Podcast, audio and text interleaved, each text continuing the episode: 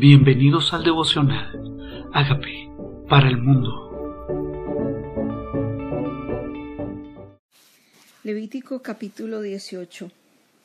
Actos de inmoralidad prohibidos.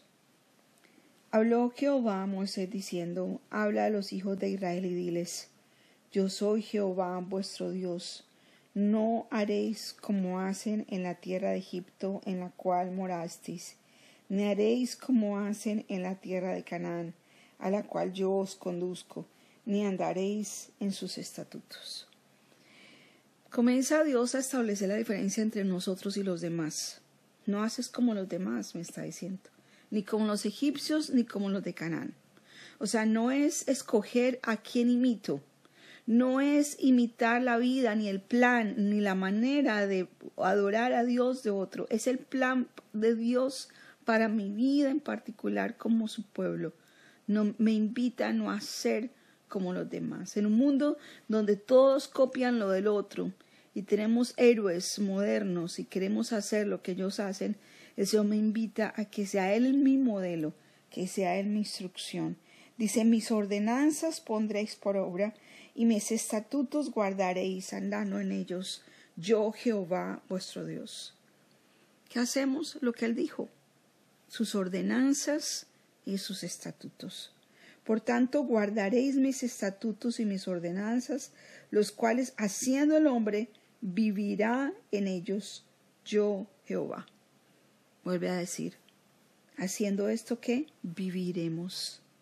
Haciendo esto viviremos. Ningún varón se llegue a parienta próxima alguna para descubrir su desnudez. Yo Jehová. La desnudez de tu padre o la desnudez de tu madre no descubrirás. Tu madre es, no descubrirás su desnudez. La desnudez de la mujer de tu padre no descubrirás. Es la desnudez de tu padre.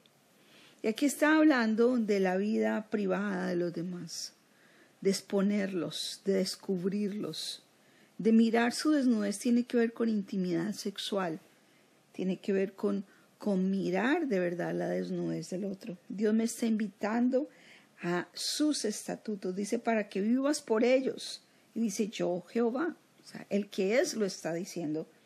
La desnudez de tu hermana, hija de tu padre o hija de tu madre, nacida en casa o nacida afuera, su desnudez no descubrirás. Está hablando de los hermanos medios, porque puede ser hija de tu padre o de tu madre no necesariamente de ambos padre y madre, está hablando también de los hermanos medios, tampoco con ella.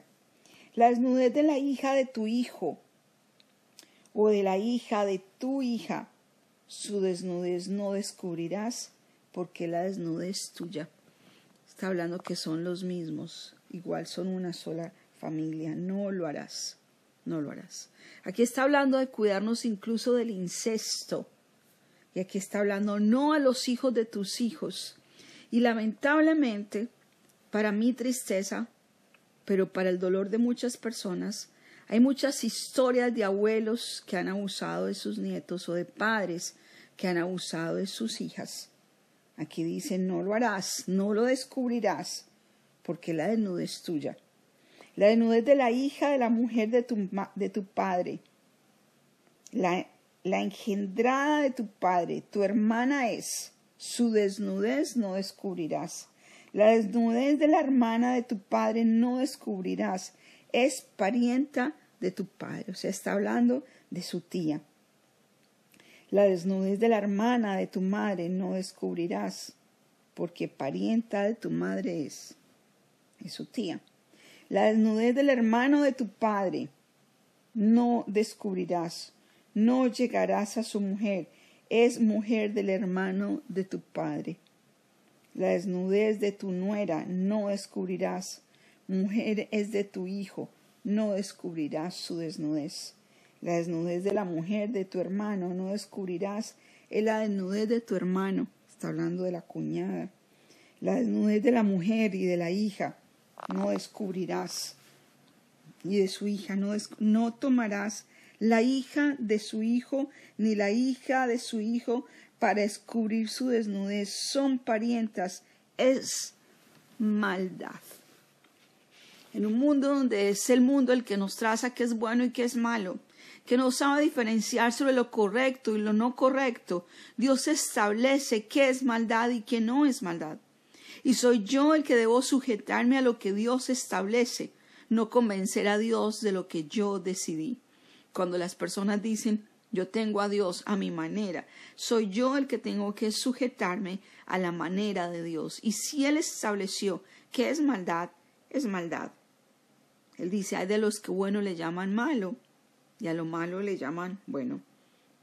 No tomarás mujer juntamente con su hermana para hacerla su rival, descubriendo su desnudez delante de ella, es en su vida.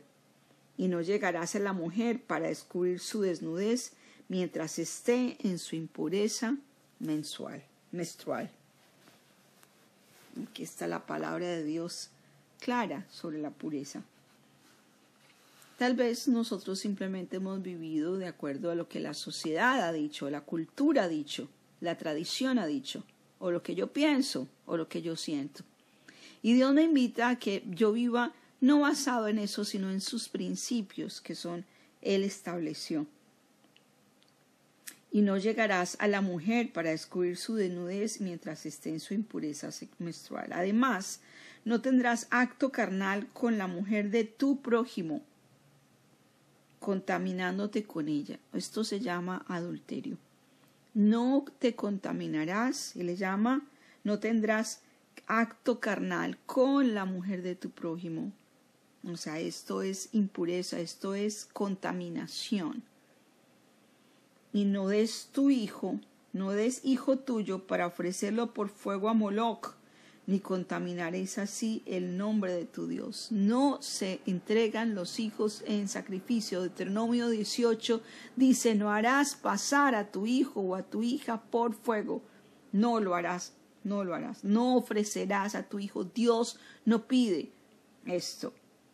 Dios lo pidió para Isaac, pero nunca pidió realmente que lo matara. Y fue el único caso. Dios no pedirá tu hijo o tu hija para ofrecerlo. Yo Jehová. O sea, está afirmándolo él. Esto no son pensamientos de hombres, esto no son ideas humanas.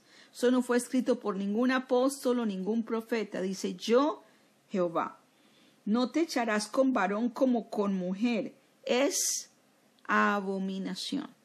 Y aquí está hablando de la homosexualidad. No te echarás con varón como con mujer, ni con Ningún animal tendrás ayuntamiento, amancillándote con él. Esto es la costumbre en ciudades de la costa, que para llevar a los hijos jóvenes a tener su primera experiencia sexual los llevaban con animales. Y también me ha contado de otras culturas. No, no, ni mujer alguna se podrá delante de animal para ayuntarse con él. Es perversión. Y aquí está el Señor aclarándome qué es correcto, qué es incorrecto, qué es puro y qué es impuro. Y lo único que tenemos que hacer es someternos a lo que Dios estableció. En ninguna de estas cosas os amancillaréis, pues todas estas cosas se han corrompido. Por estas cosas, estas cosas han corrompido las naciones que yo he hecho delante de vosotros. ¿Qué significa? Que Dios mueve naciones para establecerme a mí y quita esas naciones a causa de estos pecados y me establece a mí. Es lo mismo que dice Deuteronomio 18, del 9 en adelante estas naciones que van a heredar, dice Deuteronomio 18, agoreros y adivinos oyen, pero a ti no te ha permitido esto el Señor tu Dios. Por estas abominaciones hecho las naciones de delante de ti. Hay naciones que se van a remover, posiciones que van a ser quitadas para dártelas a ti, a causa de que esa persona estuvo amancillando, o sea, haciendo de su vida una impureza sexual, por estas impurezas sexuales Dios echa naciones y me establece a mí, a ti, a su pueblo. Entonces no vas a ser tú como los demás. Dice, y la tierra fue contaminada, y yo visité su maldad sobre ella, y la tierra vomitó sus moradores. Dios visita la maldad de los padres sobre los hijos hasta la tercera y cuarta generación, dice Éxodo 24. Visita la maldad. O sea, se acuerda de la maldad de los padres y los visita. Pero Jesús en la cruz rompe estas generaciones, estas maldiciones generacionales. Porque la sangre de Cristo esparcida sobre la corona de espinas y sobre una cruz, porque era maldito todo aquel que era colgado en un madero y las espinas eran maldición. Jesús muere rompiendo maldición, pero nos toca a nosotros declarar, pedir perdón por el pecado de nuestros padres y decir, yo anulo toda maldición en el nombre de Jesús y declaro que tú en la cruz rompiste las maldiciones generacionales por mí. Por eso la profecía de Jeremías decía que nadie iba a morir por los pecados de sus padres, porque era costumbre que la gente naciera con enfermedades por pecado de sus padres y por eso hoy nos toca a nosotros pedir perdón y no transmitir pecados generacionales para no traer maldición sobre los hijos. Dice, guardad pues vosotros mis estatutos y mis ordenanzas, y no os hagáis ninguna de estas abominaciones, ni el natural ni el extranjero que mora entre vosotros. Y aquí establece la palabra de Dios, es tanto abominación dormir con la esposa de tu hermano, dormir con la esposa de ajena, como echarse una mujer con un hombre como si fuera mujer, es abominación también. Y nosotros hemos puesto escala de que es más grave que otro. Y el Señor dice, es abominación también el adulterio es abominación. Porque todas estas abominaciones, porque es todas estas abominaciones hicieron los hombres de aquella tierra que fueron antes de vosotros y la tierra fue contaminada. Hay contaminación en tu casa. Hay pecados que pueden transmitirse a otras generaciones. ¿Qué tal si hoy le pedimos perdón al Señor por lo que hicieron nuestros antepasados? Y decidimos poner un alto a esa abominación y empezar a heredar bendición. ¿Cometiste alguno de estos pecados? Dice la Biblia, si alguno hubiere cometido pecado, abogado tenemos para con el Padre, a Jesucristo, y en la propiciación por todos nuestros pecados, y no solo por los nuestros, sino por los de todo el mundo. Pero necesitamos arrepentirnos, volver a Él, apropiarnos de su perdón, de su sangre derramada, Dice, por esta contaminación. Vomité por haberla contaminado. Os vomité. O sea, para Dios es algo abominable, como vómito, como vomitó a la nación que habitó antes de vosotros. Remueve gente para establecernos a nosotros. ¿Por qué lo remueve y me establece a mí? Por su gracia sobre nosotros. No podemos entonces hacer las abominaciones de esas naciones. Dice, porque cualquiera que hiciere alguna de estas abominaciones, las personas que las hicieren serán cortadas entre su pueblo.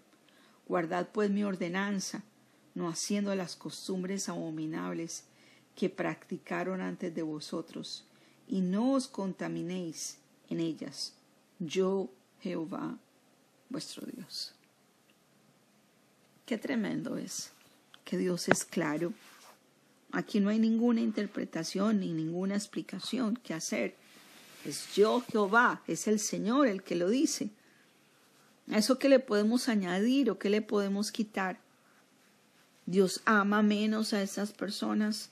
No.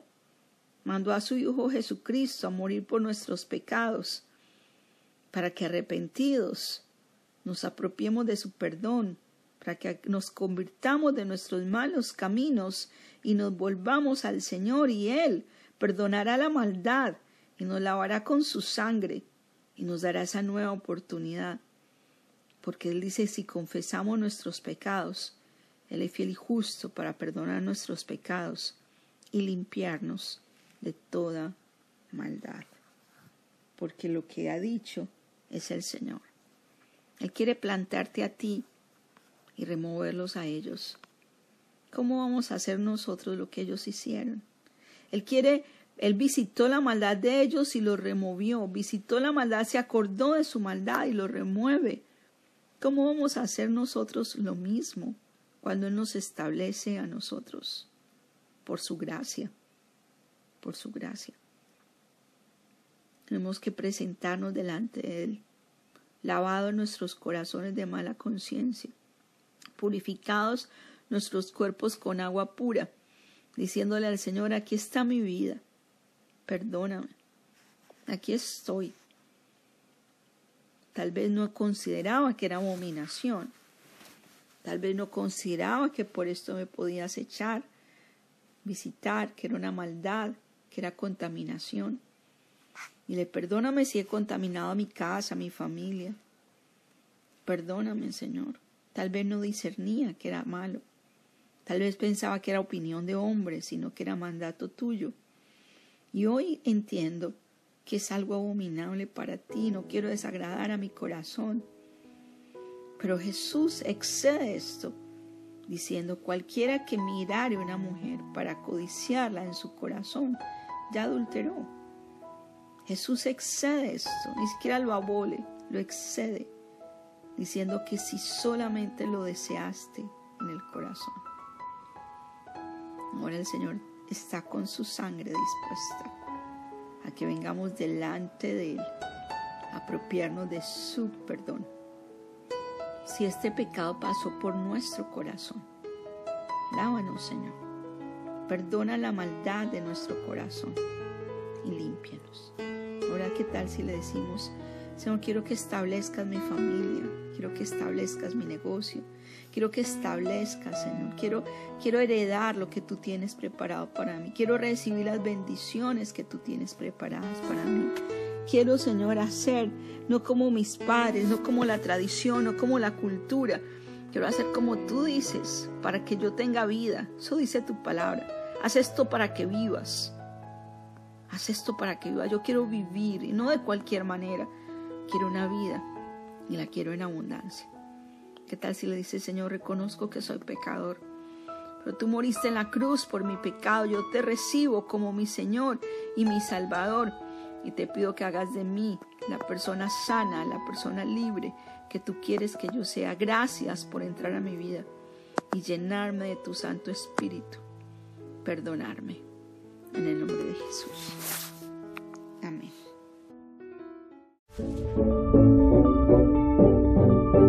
Hola amigos, queremos que usted sea parte de esta obra que estamos haciendo a través de Agape para el mundo y que este mensaje de Jesús llegue hasta la última de la tierra.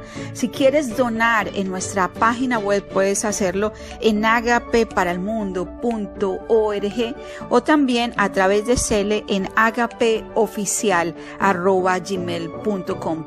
Dios bendiga tu generosidad.